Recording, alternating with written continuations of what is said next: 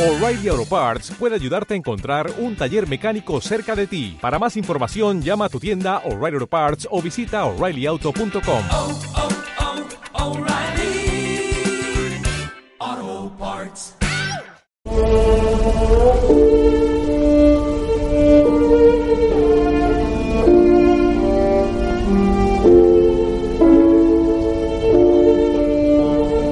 Saludos acá para todos, bienvenidos a un nuevo programa número 1041 de Met La Hora de la Gente. Hoy es martes 10 de marzo del año 2020, 15 Tetvav de Adar del año 5780, según indica el Luaj, el calendario hebreo. Hoy es Shushan Purim, en las ciudades amuralladas, por ejemplo, Jerusalén y Ratika, pero para el resto del mundo, Purim terminó hace un par de horas. El próximo Shabbat comienza a las 19.04 con el encendido de las velas, finaliza a las 19.56 con la Abdalá, será Shabbat Pará, el Shabbat de la Pará, Dumá de la vaca roja, la Parashá será Kitizá y la Aftará será Vayeid Var Hashem del libro de Melahim Aleph, los 39 primeros psukim del Perek 18. El martes que viene se cumplen 28 años del atentado a la Embajada de Israel en la Argentina. Ahora sí, ya tenemos la consigna del acto, la Embajada de Israel la oficializó ayer, el terror mata, la humanidad salva. A 28 años del atentado a la Embajada de Israel, recordamos a las víctimas y homenajeamos a los cientos de voluntarios, personal de salud, defensa civil, bomberos y fuerzas de seguridad que participaron de las tareas de rescate. El acto central será el martes próximo 17 de marzo a las 14.50 horas en Arroyo y Suipacha. Seguramente los accesos se abrirán alrededor de la hora 14 el acto de juventud, si bien seguimos sin tenerlo confirmado, estimamos que será el lunes que viene, 16 de marzo, alrededor de la hora 19, también en la Plaza Embajada de Israel. El paso del tiempo no logrará jamás hacer olvidar los atentados a la Embajada de Israel y a la AMIA. El siguiente espacio está dedicado a la memoria de las víctimas y a la encomiable tarea de sus familiares. De la Gente se encuentra con el presidente en ejercicio del AMI, Ariel Eichmann. Shalom Ariel, buenas tardes, ¿cómo estás? Gracias por estos minutos y queremos hablar del atentado a la Embajada de Israel, terrorismo internacional en general. La primera pregunta es, ¿qué era de tu vida y qué estabas haciendo el martes 17 de marzo de 1992 a las 14.50 cuando explotó la Embajada? Estaba volviendo de Belgrano, estudiaba en Schechter en esa época y en el colectivo, creo que el 15 o el 55, me entero y me agarró una angustia. Conocí Embajada en Arroyo, fui con el Yuri cuando era chico. ¿Dónde estudiaste? Yo estudié la primaria en Yola y la secundaria y la parte juega de Cali en Schechter. ¿Cuántos años tenías? Eh, 92, yo soy del 74, 18 años. Necesité saber qué pasó, qué es esto. ¿Y qué hiciste? ¿Seguiste para tu casa? Sí, me fui a mi casa y prendí el televisor y estábamos así como absortos. Y también que pasaban 28 años y te da la sensación de letanía, de ser un país vulnerable, todo puede pasar. La AMIA en estos años hizo un trabajo muy fuerte vinculado con el reclamo de justicia, etcétera, y con el homenaje permanente y mediante todo tipo de acciones mantener el tema instalado. Sin embargo, la embajada, como tuvo esa continuidad que nosotros pudimos dar, es como que gente no de la embajada. Pero el 18 de julio del 94 fue posible porque el 92 pasó y porque era fácil que me detenido, porque estaba la instrucción contaminada, etcétera. Eso posibilitó ser antecedentes tempranos del fenómeno del terrorismo internacional que después se propagó en los siguientes años Estados Unidos, en del mundo. Vuelvo al 92. Te agarró en el colectivo, llegaste, te pegaste a la tele. ¿Cómo fue el día siguiente en el shelter? No sé si vas todos los días, pero... Sí, todos los días. Bueno, que era conmoción, bronca, la gente lo vinculaba con el gobierno de aquel entonces. Terrible. En ese momento se instaló como que había sido una extrapolación del conflicto en Medio Oriente a la Argentina. De esto te voy a hablar, sí. Y creo que la propia comunidad judía lo sintió así y no se hizo cargo del atentado a la embajada como tal vez debería haber hecho y como lo hizo después del 18 de julio del 94. ¿Tenés la sensación de que lo vimos como algo extraño a nosotros y después nos enchufaron el segundo bombazo y ahí dijimos, ah, mira, No es nuestra responsabilidad del bombazo. El bombazo es responsabilidad de- no, eso está claro. del Estado y esto. Sería lo grave que el Estado considera que es un conflicto de Medio Oriente, etcétera. Legalmente, en términos formales, es un ataque a tierra de Israel. En tal sentido, cuando una operación presuntamente de terrorismo vinculado con Irán, Líbano, Siria, ataca un objetivo de Israel en la diáspora, no un objetivo judío en Islam. Es muy difícil no asociarlo. Pero en tal sentido, el terrorismo no distingue. Yo tengo una anécdota, un poquito después, puede ser, 96, yo ya era religioso. Me acuerdo un viernes anoche caminando a mi casa, estaba con mi padre y alguien nos dice por la calle, no les da vergüenza, este es un país de paz y traen el conflicto de ustedes hacia Argentina. Estaba en la prensa, estaba en muchos espacios de la sociedad ese pensamiento. También era muy común confundir israelita con israelí, judío con israelí. Nosotros nos ayudamos, porque la Daya no dicen judío, dicen israelita. Pero israelita es judío, israelí. No, ya lo sé, pero para la gente que no sabe, La cuestión es que me da la impresión que esta sociedad ha hecho una evolución en tal sentido. No está ese pensamiento que, que trajimos al conflicto. O sea, lo identifican como una crisis del servicio de justicia de Argentina, como una deuda de la democracia, como una herida en la democracia argentina en estos años. Pero si nos ubicamos, lo que se hablaba en los medios, en la política, en la sociedad, en aquel momento hablaban con participación de la Argentina en la guerra del Golfo. Había toda una corriente que hablaba en tal sentido. Yo creo que después de todo lo que ha pasado en el mundo, de los ataques en Francia, en Inglaterra, en España, no cabe en duda de que el terrorismo internacional obra donde obra con sus propias lógicas y no tiene nada que ver con el conflicto del Medio Oriente, no está absolutamente relacionado. Pero claramente puede ser que en el 98, como judíos de Argentina, lo que no teníamos la lucidez de ver que eso podía ser un antecedente de un segundo atentado. Y la dura embajada, terrible,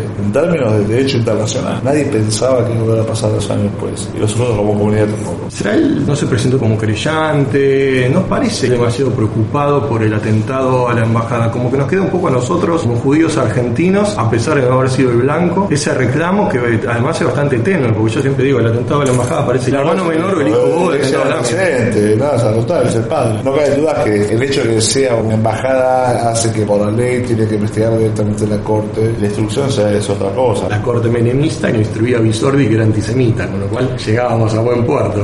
Varias veces el finado Carlos Susevich, que fue el referente que se puso al hombro la lucha de los familiares, fue muy crítico con las instituciones, con la AMI, con la DAIA, que decía que no los acompañaban, que no hacían nada, que los dejaron solos. ¿Qué hizo esta gestión de la AMIA, sobre todo desde que asumiste hace un año y pico por los familiares y sobrevivientes del atentado a la embajada? Pasó mucho tiempo, eso es un expediente que está Pero digo, para la contención, Está acompañamiento, quieto, algo. Parece que no cambió nada respecto de AMIA y su vinculación con el tema de la embajada, de que asumió el. Siguió una política que se viene haciendo. Las gestiones anteriores sí abrazaron la causa de la embajada proactivamente. Acompañamos el día del acto, estamos ahí, tenemos un vínculo siempre con la. En tu gestión, ningún familiar o sobreviviente del atentado te pidió algo. No, nunca. Si me pidieron una, una revista, estaré con ellos y a sus órdenes para todo lo que podamos empujar esa investigación. No tantos años, sé que hay en esa instrucción, pero en lo que podamos, nosotros tampoco somos creyentes ahí. No, entonces ni podrían. también podríamos ser creyentes, entonces es muy poco también lo que podemos hacer en términos judiciales. Todo lo que podamos hacer en torno a lo que tenga con homenaje, y para eso, el dolor es el mi dolor, la identificación es total. Todos los familiares. Uy, los últimos años están más centrados en lo que es la conservación de la memoria a través de actividades educativas. Lo que pasa es que lo hacen a nivel macro, a nivel nacional o, Sí. o de gobierno porteño, pero si vinieran a pedir una reunión con vos o con la gente del Bada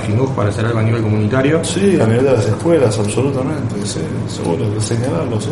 Esto en general lo habla con la gente de la DAIA, pero ¿es posible que desde la AMIA se impulse que el 17 de marzo y el 18 de julio sean días de feriado comunitario? Por lo menos en el horario del acto. Porque viste que cuando vienen los actos están las instituciones abiertas, la gente no va, algunas escuelas van, otras no, pero que Las escuelas vienen el 18 de julio y muchas instituciones están cerradas. La AMIA incluso está cerrada también. Después de que termine el alto, 17 de marzo. 17 de marzo no. ¿Puede pensar en algo de eso? Tiene la complejidad que cada tres años estamos muy cerca de las elecciones de AMIA. Pero sí, se puede pensar. La verdad que me gustaría hacerlo. Tomo la, Bueno, la iniciativa, voy a tener una, una reunión Va a quedar justo martes de vuelta, el mismo día que atentado. con Jorge Gaday y con la embajada para que pensamos, no sé si para este año, pero para el año que viene poder trabajar en ese proyecto. Entonces, o feriado, o hacer un día, que sean todas las escuelas una capacitación sobre lo que pasó. Tampoco tiene que ser un día de No, claro, aprovechar el feriado porque cada uno se vaya a tomar sol en vez de es un día donde tenemos la responsabilidad de traer aquello que pasó al presente y leerlo a las generaciones futuras. La AMI ha sido muy activa en todo lo que tiene que ver con el 18 de julio, la memoria, los proyectos educativos, etcétera, etcétera. Pero otra vez, el 17 de marzo está como... y casi siempre te cae de periodo lectivo ya. 18 de julio te puede caer vacaciones. Sí, sí, sí, sí. Casi siempre las vacaciones, pero el 17 de marzo siempre te cae periodo lectivo. Y algunas escuelas van, otras no. No te digo llevar los chicos jardín de infantil y primaria al acto, acto, pero ver tal vez que AMIA pueda asociarse a los familiares, e incluso pueden ustedes tomar la iniciativa de llamar a familiares de los sobrevivientes y decir qué podemos hacer juntos desde AMIA acompañando en el proceso de memoria. Tal vez no esperar que ellos llamen.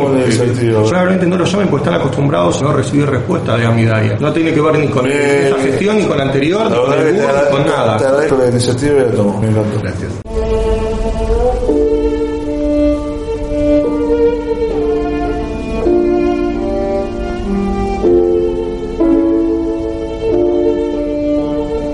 Escuchamos entonces la entrevista exclusiva de Met Laboral de la Gente con el presidente de la AMIA, Ariel H-Baum. La entrevista fue mucho más larga porque hablamos también del atentado a la AMIA, pero eso queda para el mes de julio. Recuerden que estamos a una semana del 28 aniversario del atentado a la Embajada de Israel en la Argentina. Los actos serán el lunes 16 de marzo de la Juventud alrededor de la hora 19 y el 17 de marzo a la hora 14.50, ambos en la Plaza Embajada de Israel, cita en Arroyo Suipacha, donde funcionará la embajada en su momento. La consigna de este año es el terror mata, la humanidad salva. Y deseamos que estamos en Shushan Purim. Hag Purim finalizó hace un par de horas y nosotros queremos seguir festejando con ustedes, sea lo que terminó, sea lo que todavía está, con este hermoso tema musical infantil que se llama Ani Purim, Yo Soy Purim, interpretado por Marisa Gorberg, la cantante brasileña que en su momento nos hiciera llegar su CD Kinder Hits que compartimos con ustedes como todos los años.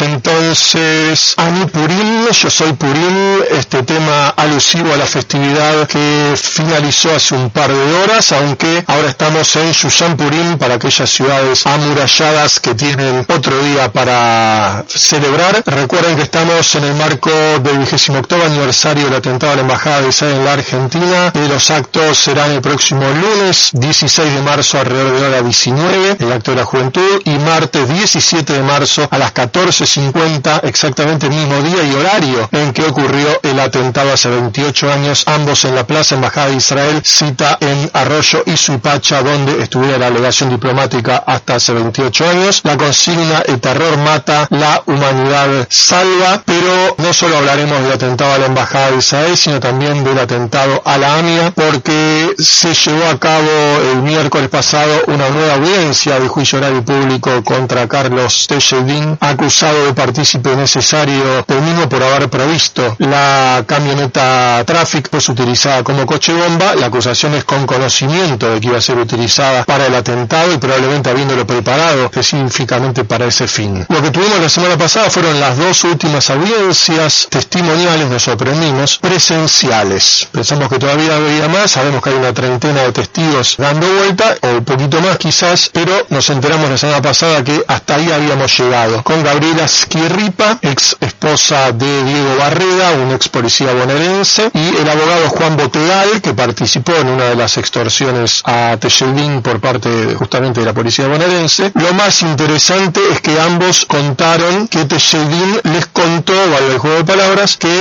él había vendido una camioneta Traffic, cómo había sido la venta, cómo era el presunto comprador, etcétera. La acusación lo que dice es que él estaba preconfigurando pruebas, o sea, preparando testigos para que después salgan a decir que efectivamente fue una venta que ellos no pueden dar cuenta, porque no saben si fue una venta. Lo que pueden dar cuenta es que Tejedín dijo, que la acusación dice, fiscalía y querellantes, es que Tejedín miente. Y le mintió a mucha gente hablando sobre una venta que en realidad no fue tal. La semana que viene tendremos una videoconferencia desde Salta con Alberto Schiavone, quien fue la pareja anterior de Ana Boragni, la concubina de Tejedín al momento del atentado. Sabemos que está previsto por lo menos una docena de reproducciones de filmaciones de declaraciones de testigos en el juicio anterior realizado entre 2001 y 2004. No sabemos cuándo van a empezar, no sabemos qué más va a haber la semana que viene, tal vez se debata sobre el tema, cuáles videos sí, cuáles no, etcétera. Me dijeron que hay más testigos que podrían ser citados a través de videoconferencia porque están en otros países o en otras ciudades de la Argentina. Hay que ver si finalmente se decide esa videoconferencia, directamente se incorpora los videos de las declaraciones anteriores. También hay varios muertos, alrededor de una treintena de testigos, de los poquito más de 100 que estaban citados, el 30%. También hay otros que están inhallables. Así que lo que nos queda de aquí más será sentarnos como en un cine, en una pantalla bastante chica de un televisor visto desde lejos, a ver los testimonios viejos de hace casi 20 años. Después, por supuesto, vendrán los alegatos, etcétera. Antes calculábamos que para mayo podía terminar, ahora con el tema de los videos, que no sabemos cuántos van a ser y qué sé yo, no, la verdad que no tenemos nadie, tiene idea, ni tribunal tampoco, de cuándo terminará este juicio. También, paralelamente, se conocieron un comunicado en memoria activa protestando contra el homenaje que se le va a hacer al expresidente Carlos Saúl Menem, como a todos los presidentes, pero en este caso particular haciendo hincapié en que es un encubridor del atentado a la AMIA, más allá de que, afuera de ser sincero, fue absuelto en el juicio oral, aunque está apelada esa decisión. También se conoció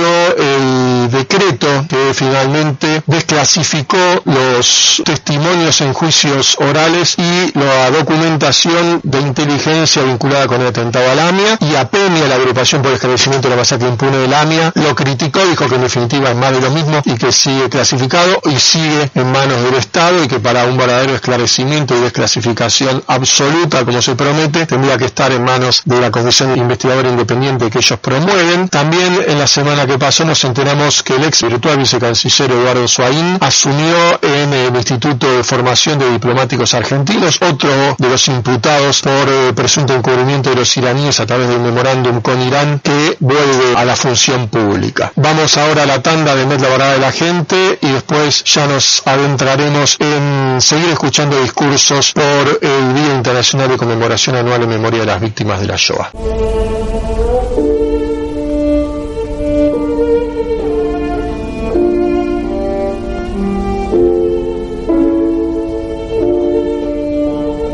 Vanessa Levy, asesoría, capacitación e implementación del sistema Tango.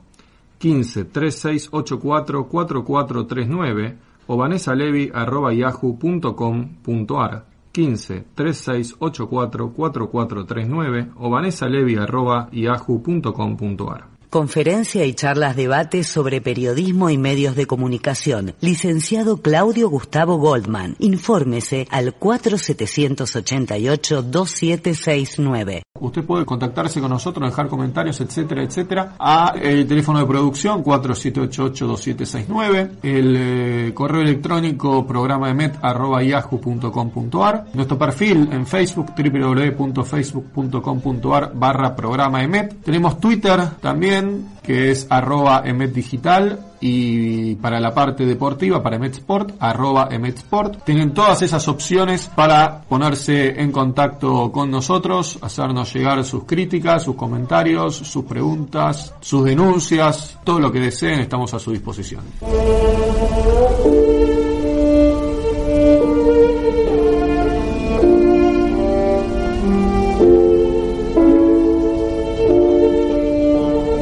Pasó la tanda de Metro Hora de la Gente y como les anticipamos vamos a compartir ahora un fragmento editado del discurso del doctor Nicolás Trota, ministro de Educación de la Nación, el pasado 27 de enero en el acto oficial con motivo del Día Internacional de Conmemoración Anual en memoria de las víctimas de la Shoah, del 75 aniversario de la llegada del Ejército Rojo Soviético a Auschwitz-Birkenau. Hablamos mucho sobre este acto, lo criticamos mucho por todo lo que tiene que ver con la banalización que se hizo de la Shoah al emparentar o equipararlo al mismo nivel que lo aquí durante la dictadura militar. Trota también incurrió en el mismo vicio, no tanto como el canciller Sola, mucho más que la ministra de Justicia Marcela Lozardo. Por eso todo lo que tenía que ver con esa banalización o alusiones similares o cuando se iba demasiado de tema para hablar de temas educativos y cuestiones mucho más teóricas y alejadas del hecho en sí de la Shoah, todo eso lo sacamos y hacía un discurso más de 11 minutos quedó reducido a poco más de 6. Escuchamos entonces al doctor Nicolás Trota, ministro de Educación de la Nación, en el acto por el Día Internacional de Conmemoración Anual en memoria de las víctimas de la Shoah en el 75 aniversario de la llegada del Ejército Rojo Soviético a Auschwitz-Birkenau el pasado 27 de enero en el Palacio San Martín, la sede de la Cancillería Argentina.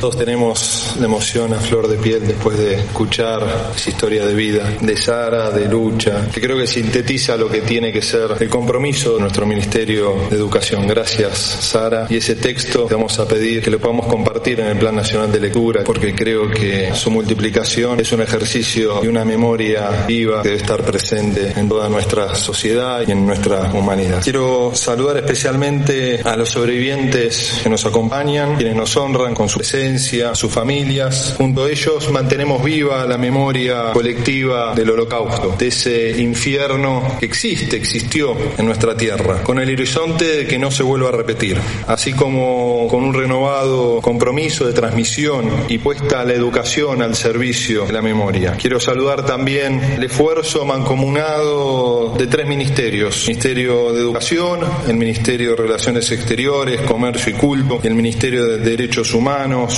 a través de su secretaría, así como la participación de distintas organizaciones de la sociedad civil prometidas con la memoria del holocausto. Esta conmemoración nos encuentra buscando y haciendo presente la memoria de que hace 75 años fuimos liberados todos. Creo en la necesidad de decir fuimos porque creo que es la manera de hacerlo inclusivo y colectivo, porque así en esos campos de exterminio, esos campos de concentración, estaba aprisionada toda la humanidad. Un acto de conmemoración como este, como el que ocurrió en la semana pasada, que participó nuestro presidente Alberto Fernández en Jerusalén y que se multiplica en distintas ciudades del mundo, convierte a la humanidad en algo bien concreto, porque nuestra humanidad está atravesada por el acontecimiento del holocausto. En ese sentido, las Naciones Unidas ha determinado que en este año el foco esté puesto en la educación y la memoria en función de una justicia global. Este será para nosotros un horizonte sobre el cual abordar la memoria del holocausto. Esta perspectiva se propone destacar como la acción colectiva contra el antisemitismo y cualquier forma de discriminación que ha adquirido para la defensa de la dignidad y los derechos humanos a escala global. La recepción, los usos, las resignificaciones de la memoria del holocausto en nuestro país ha interpelado a un amplio conjunto de actores y las escuelas y la agenda educativa no han quedado afuera. Esto nos enfrenta al desafío de profundizar, de pensar la memoria en tiempo presente, en relación a la enseñanza y construcción del tema holocausto como experiencia histórica concreta, genocidio cometido durante la Segunda Guerra Mundial, el holocausto constituye un punto de inflexión en la historia de la humanidad, como una muestra del horror, como la expresión extrema de la intolerancia y de la acción concreta de hombres capaces de asesinar a otros hombres y mujeres y un millón de niños, como recordaban al prender la última vela, sobre la base de un aparato ideológico y burocrático hizo posible el exterminio de 6 millones de personas. La reflexión y el estudio y el debate en torno al holocausto permitió ejercer la memoria sobre un hecho histórico clave, con profundas consecuencias para la historia de la humanidad, convirtiéndose en una referencia destacada para abordar una serie de tópicos centrales del siglo pasado, como el exterminio masivo de personas, el involucramiento de los estados nacionales en la planificación de estas matanzas, la construcción de narrativas hegemónicas que permitieron la negación de identidades diversas y el respeto por el otro. Así también los modos de construcción de la memoria de las víctimas, el reconocimiento del Estado sobre estas, incluso el desarrollo de un fuero jurisdiccional internacional. Si cada acto conmemorativo nos invita a pensar el problema sobre cómo transmitir esa herencia, que además es trágica, la enseñanza del holocausto enfrenta a los docentes con situaciones especialmente complejas en términos de qué, cómo y para qué enseñar experiencias límites en la escuela que hacen al despliegue de una pedagogía específica, pedagogía de la memoria. El estudio, la reflexión y el debate de estos acontecimientos nos no solo ejercer la memoria sobre hechos clave de la historia, profundas consecuencias en la cultura, sino abrir una serie de interrogantes acerca de la comprensión y el respeto de la otra edad en nuestras propias comunidades, la defensa y el respeto de la diversidad, capitales para la construcción de una ciudadanía democrática y plural. Uno de los horizontes principales de la educación es enseñar de manera tal que jamás vuelva a ocurrir un genocidio. Como enseñó el filósofo Theodor Adorno, debemos educar para que no se repita. Educar por el respeto a la vida y la otredad es también un modo de honrar la memoria de aquellos que vivieron el horror del genocidio. Como sabemos que lo que ha sido posible puede repetirse, la tarea de educar debe ser constante. Debemos estar atentos a cada acto de discriminación, de abuso y de violencia que se pueda producir en y fuera de las aulas. Tenemos que poder mostrar una coherencia entre el contenido de la enseñanza y los vínculos que se establecen en la escuela. Por eso sostenemos que educar no es para tolerar las diferencias,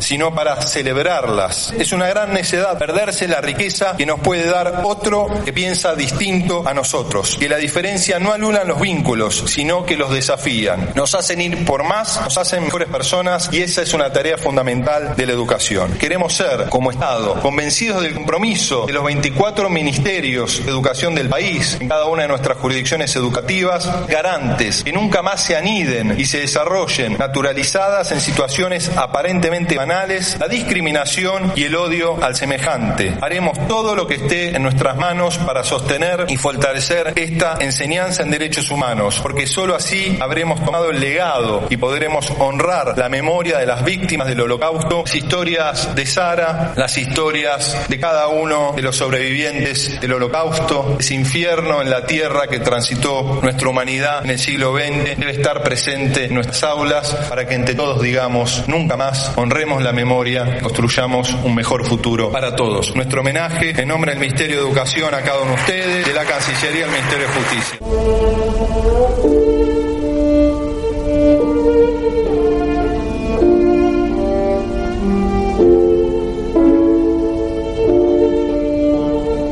Escuchamos entonces al ministro de Educación de la Nación, el doctor Nicolás Trota, en el acto por el Día Internacional de Conmemoración Anual en Memoria de las Víctimas de la Shoah, realizado el pasado 27 de enero en el Palacio San Martín, la sede de la Cancillería Argentina. Más discursos vinculados con esta efeméride en Israel para la segunda mitad del programa.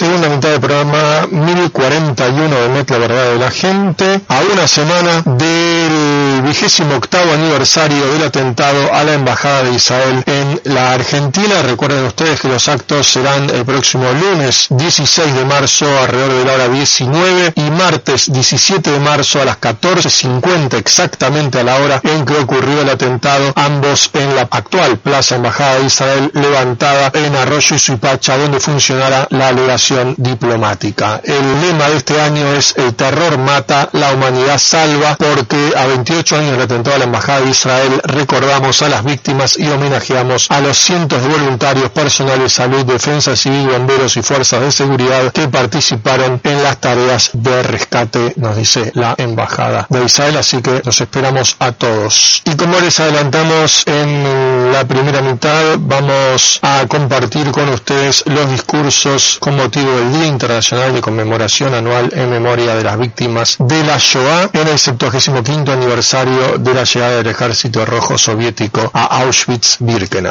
En esta oportunidad vamos a compartir con ustedes el discurso de Felipe VI, el rey de España, en la cena realizada en la víspera del Foro de Líderes Mundiales por la memoria de la Shoah y contra el antisemitismo realizada en Beit Anasi, la residencia presidencial.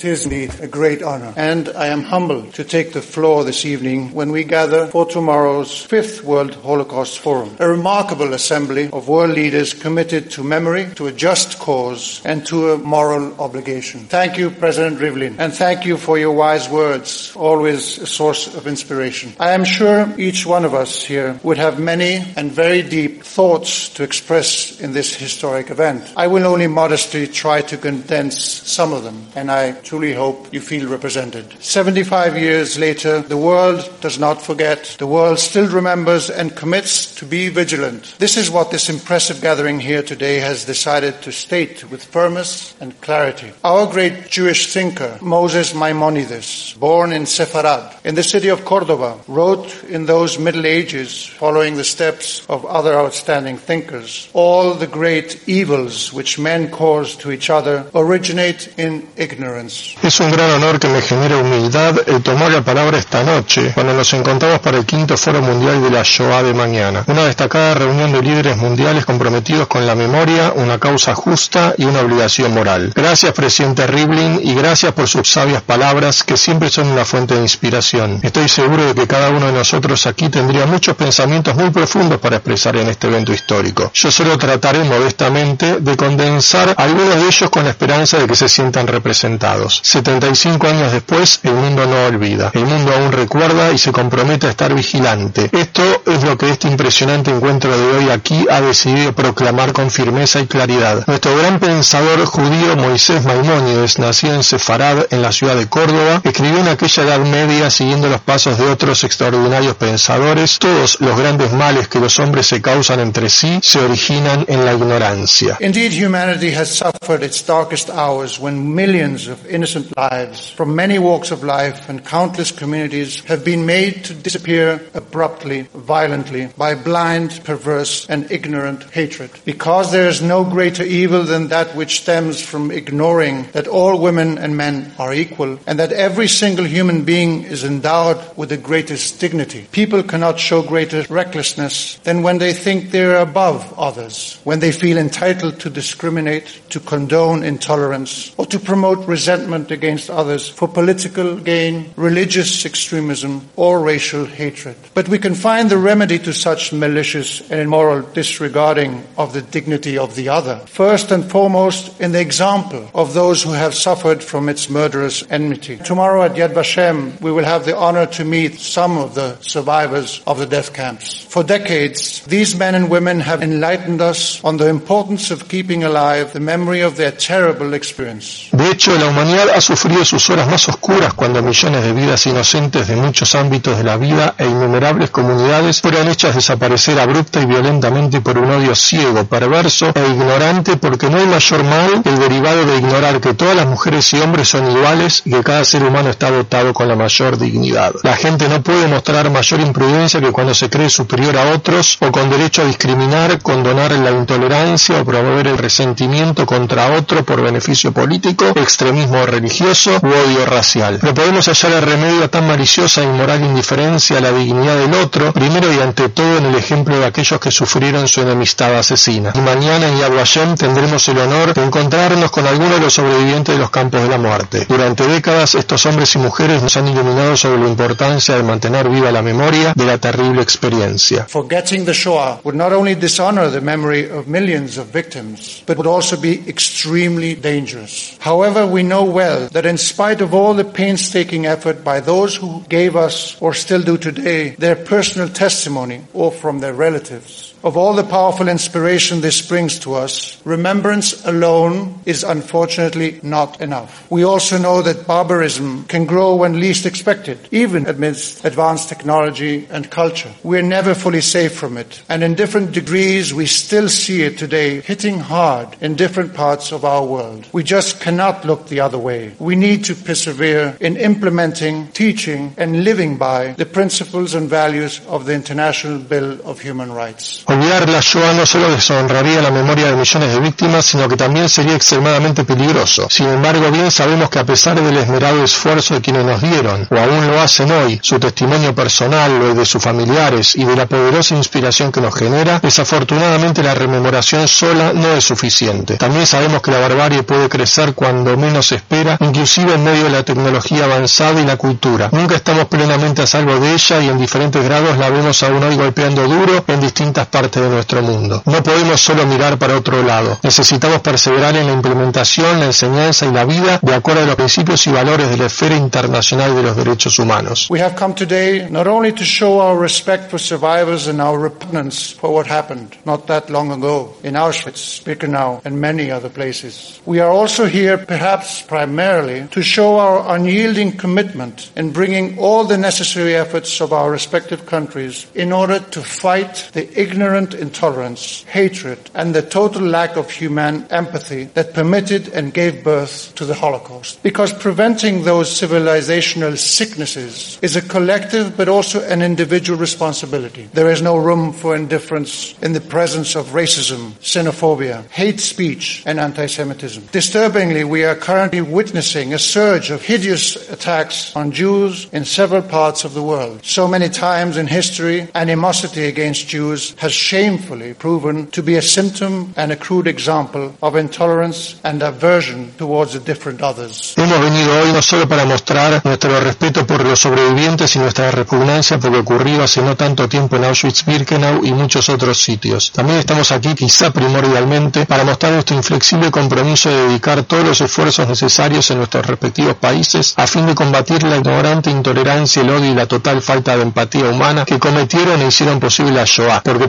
prevenir esas enfermedades de la civilización es una responsabilidad colectiva pero también individual. No hay lugar para la indiferencia ante la presencia de racismo, la xenofobia, el discurso de odio y el antisemitismo. Es inquietante que actualmente seamos testigos de una oleada de horribles ataques a judíos en varias partes del mundo. Tantas veces en la historia la animosidad contra los judíos ha probado ser vergonzosamente un síntoma y un crudo ejemplo de intolerancia y aversión hacia todos los diferentes. Having a precious, rich, and complex Jewish past and a vibrant community, Spain decided to create a solid framework of rules and initiatives to fight relentlessly against anti-Semitism and every form of xenophobia and racism. There are, of course, many more nations, both present here and others, that are making similar efforts and progress. But while I remain optimistic, I know, we all know, that we will always need to persevere together so that those words we have repeated so many times, never again, remain our guiding and unwithering principle. Never again. Leolam lo od. Teniendo un hermoso, rico y complejo pasado judío y una vibrante comunidad, España decidió crear un marco sólido de reglas e iniciativas para luchar implacablemente contra el antisemitismo y toda forma de xenofobia y racismo. Hay, por supuesto, muchas otras naciones, tanto aquí presentes como como otras que están realizando similares esfuerzos y progresos. Pero si bien me mantengo optimista, sé, todos sabemos, que siempre necesitaremos perseverar juntos para que esas palabras que repetimos tantas veces nunca más permanezcan como nuestros inmutables principios rectores. Nunca más. Y lo dijo en inglés y en híbrido.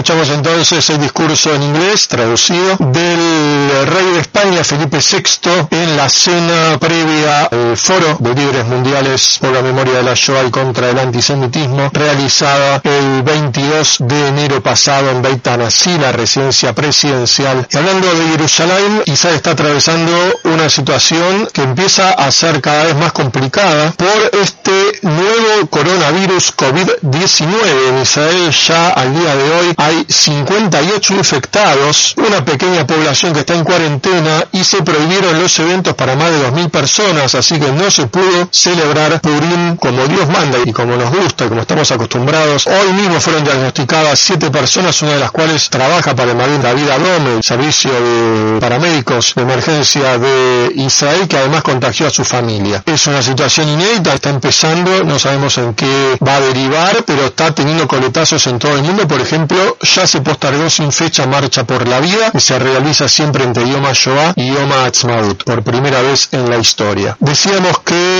prohibieron todos los eventos vinculados con Purim y ahora Jerusalén Maticá es Shushan Purim. Purim finalizó hace un par de horas largas aquí en Argentina, pero nos sumamos al festejo con un enganchado de dos temas musicales infantiles, Hak Purim, la fiesta de Purim y Leitzan Katan, pequeño payaso, para festejar a pesar de las circunstancias en Jerusalén Maticá y alguna otra ciudad amurallada. Purim, este popurrí interpretado por Marisa Gorbar, la cantante brasileña que nos hizo llegar este CD Kinder Hits hace una buena cantidad de años y que lo compartimos cada vez que hay un hack.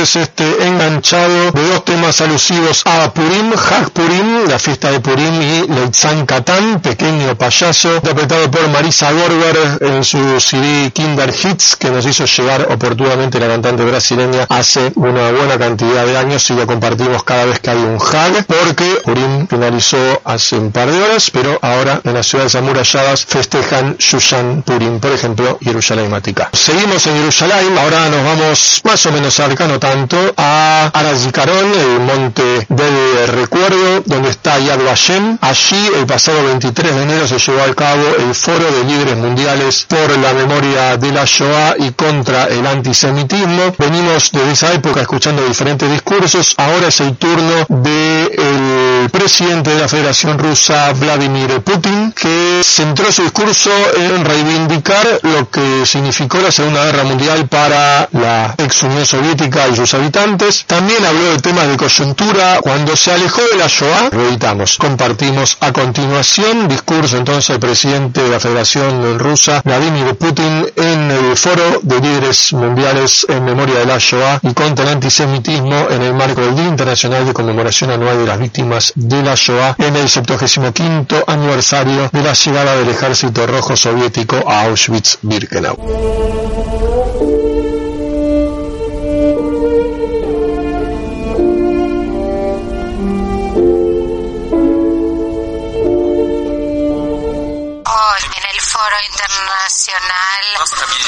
Está dedicado al recuerdo de las víctimas del Holocausto, estamos unidos por una responsabilidad común. Tenemos una obligación, una deuda con el pasado y el futuro. Estamos en duelo por las víctimas, entre ellos 6 millones de judíos que fueron asesinados en los guetos y en los campos de concentración. Fueron asesinados en forma terrible como parte de las acciones de aniquilación de ellos. Más de un 40% fueron residentes de la ex Unión Soviética. Es una herida abierta para nosotros también. Es una tragedia que no olvidaremos siempre tenemos presente. Antes de venir a visitar Jerusalén, leí parte de los documentos originales, que son de hecho informes de oficiales del Ejército Rojo después de la liberación de Auschwitz. Y debo señalarles que lecturas de esos informes militares que describen con detalles cómo actuó esa maquinaria de la muerte. Leer todos estos documentos es realmente muy difícil e insoportable. Muchos de esos documentos fueron escritos a mano por soldados y oficiales del Ejército Rojo. Fue escrito el segundo o tercer día después de liberar a los detenidos. Esos documentos, de hecho, reflejan esa sorpresa y conmoción ante lo que vieron y lo que escucharon. Les hicieron sentir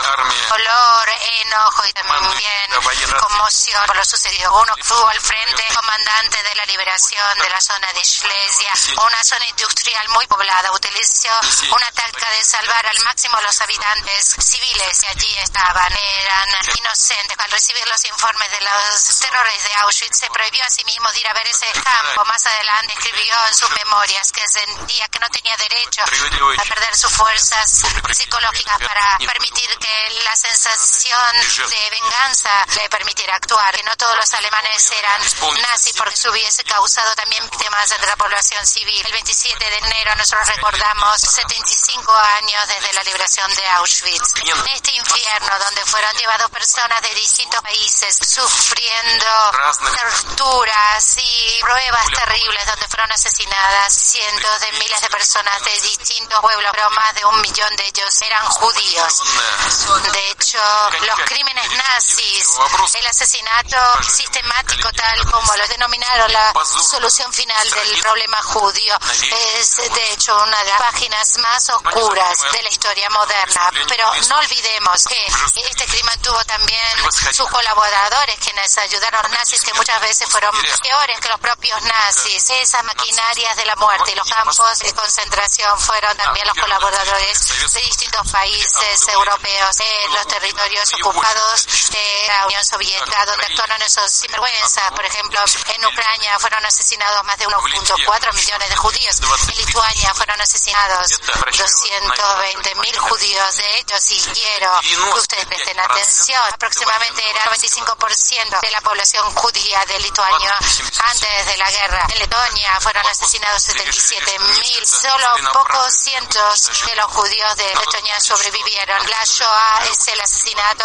sistemático e intencional de los judíos del mundo. En 1945, el pueblo soviético fue el que puso fin a esos programas terribles de los nazis, protegió tanto su patria y también llevó a la liberación de Europa.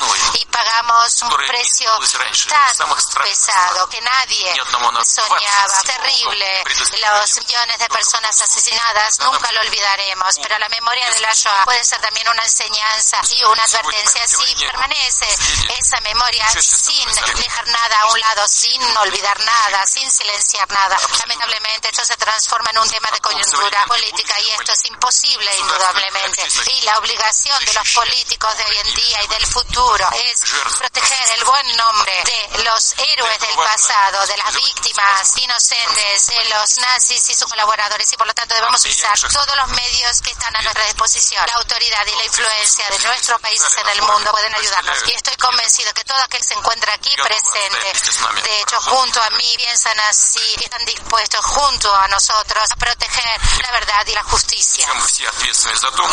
Todos nosotros somos responsables que estas tragedias terribles de esta guerra no se repitan. Somos responsables que las futuras generaciones preserven la memoria de las tragedias de la Shoah y también de lo ocurrido en Leningrado. Y ha recordado Netanyahu que hemos establecido a Leningrado y debemos recordar Villar y las tragedias que han sucedido. Debemos también tragedias de odio, chauvinismo, xenofobia y antisemitismo no se repitan en nuestras sociedades. Lamentablemente hay sociedades que ignoran fenómenos de esta índole. Olvidar el futuro, de hecho no estar juntos hacia las amenazas conjuntas puede llevar a repercusiones terribles. Debemos tomar la responsabilidad de asumirla y tener la fuerza de espíritu para hacerle frente. Quisiera agradecerle a nuestros colegas israelíes por la acogida tan cálida que en Jerusalén. Quiero desearles shalom y lo mejor. คอร์ด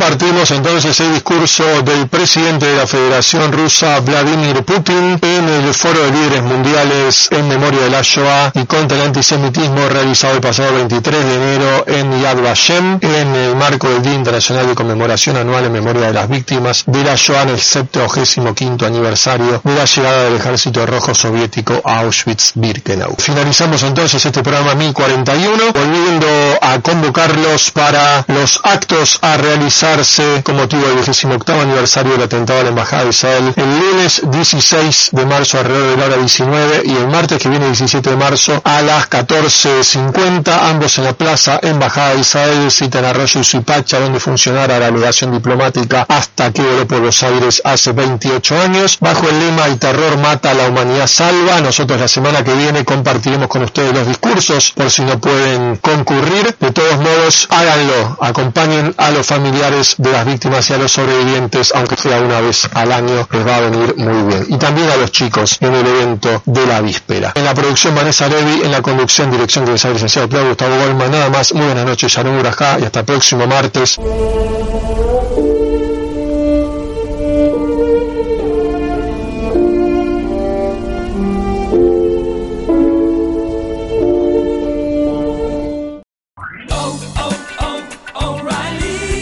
¿Necesitas ayuda? En O'Reilly Auto Parts te ayudamos. ¿Necesitas algún consejo? Te aconsejamos. Nuestros profesionales en autopartes están siempre disponibles para ayudarte a encontrar lo que necesites. Excelente servicio al cliente es solo una de las ventajas que ofrece O'Reilly Auto Parts. Los profesionales en autopartes. Oh, oh, oh, O'Reilly Auto Parts.